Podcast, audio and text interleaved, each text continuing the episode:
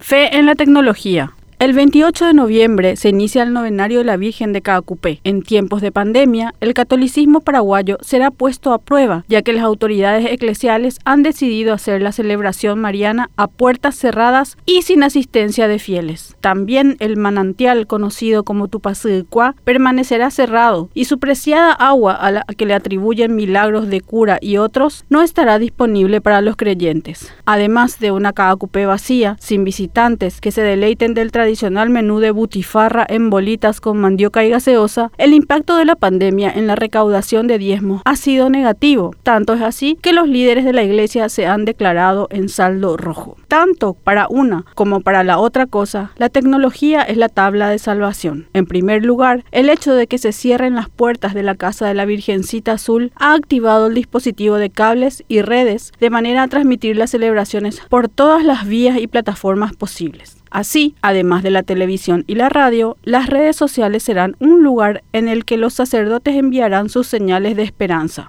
Asimismo, en términos de mantener a flote la economía de la Iglesia Católica, se han habilitado canales de donaciones y aportes mediante cuentas bancarias y giros vía celulares. Ambas cosas nos dicen que los líderes católicos en el Paraguay han tomado en serio las amenazas de contagio que presuponen las peregrinaciones y las aglomeraciones para las misas en honor a la Virgen. De hecho, Monseñor Ricardo Valenzuela enfatizó en que la Virgen acompaña las aflicciones y dificultades de cada fiel en especial en este tiempo de pandemia, para Valenzuela es el momento de cuidarnos entre todos. Desde Caacupé no solo no le tenemos miedo a la muerte, pero debemos ser personas de fe, con responsabilidad, debemos de cuidar a los niños y adultos mayores, había declarado. Se entiende que haya muchos compatriotas desesperados a consecuencia de la crisis económica que presupone la pandemia. Sin embargo, el COVID-19 ha permeado de tal manera que hoy también confronta la profesión de fe. Hoy toca también hacer la ciberprofesión de fe y escuchar las oraciones vía internet y darnos la paz por el mensajero virtual. Así las cosas, el 8 de diciembre, fecha en que recordamos a la principal patrona de los paraguayos, nos tocará orar en nombre del Padre, del Hijo y del Espíritu Santo, haciendo la señal de la cruz, esperando que la conexión wireless o fibra óptica obre por gracia de la fe y haya una buena receptividad para seguir la palabra de Dios de manera clara y precisa, atendiendo a la cantidad de personas que estarán prendidas